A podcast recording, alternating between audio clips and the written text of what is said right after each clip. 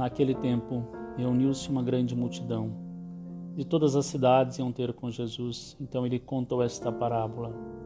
O semeador saiu para semear a sua semente. Enquanto semeava, uma parte caiu à beira do caminho, foi pisada, e os pássaros do céu a comeram. Outra parte caiu sobre pedras, brotou e secou, porque não havia umidade. Outra parte caiu no meio de espinhos, os espinhos cresceram juntos e a sufocaram. Outra parte caiu em terra boa, brotou e deu frutos, cem por um. Dizendo isso, Jesus exclamou: Quem tem ouvidos para ouvir, ouça. Os discípulos lhe perguntaram o significado dessa parábola. Jesus respondeu: A vós foi dado conhecer os mistérios do reino de Deus, mas aos outros só por meio de parábolas, para que olhando não vejam e ouvindo não compreendam. A parábola quer dizer o seguinte: a semente é a palavra de Deus. Os que estão à beira do caminho são aqueles que ouviram, mas depois vem o diabo e tira a palavra do coração deles, para que não acreditem e não se salvem. Os que estão sobre a pedra são aqueles que, ouvindo, acolhem a palavra com alegria, mas eles não têm raiz. Por um momento acreditam, mas na hora da tentação voltam atrás. Aquilo que caiu entre os espinhos são os que ouvem, mas com o passar do tempo são sufocados pelas preocupações, pela riqueza e pelos prazeres da vida e não chegam a amadurecer.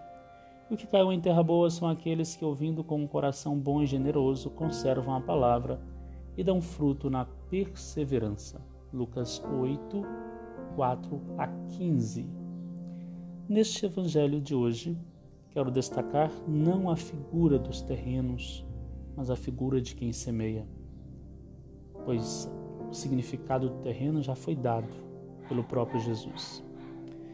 Três pontos. O primeiro, saber o sentido da sua missão enquanto semeador, enquanto pai, enquanto mãe, enquanto esposo, esposa, enquanto pessoa que exerce qualquer profissão, qualquer missão no mundo. Saber o sentido da sua missão. Saber o porquê daquilo que você está fazendo. A primeira semente precisa ser lançada em você, o autoconhecimento. Isso vai lhe dar força para enfrentar os desafios e no encontro com eles você vai realmente saber o que fazer e terá a paciência que constrói oportunidades. Segundo ponto, saber onde se quer chegar e qual caminho precisa utilizar para chegar lá, ou seja, saber o que precisa semear, seja em casa, no trabalho, no convívio com os outros, etc. Isso vai lhe dar a visão e vai lhe ensinar que instrumentos utilizar neste caminho é preciso no caminho estar atento ao novo, no simples detalhe. Depois reavaliar os métodos, os instrumentos, pois no contexto onde estamos é preciso ser capaz de reinventar, de se reinventar na sua semeadura. Como pessoa em qualquer missão que se encontre, é preciso inovar para conseguir alcançar o objetivo esperado, mas saber que nem todos irão acolher ou compreender tudo no mesmo instante.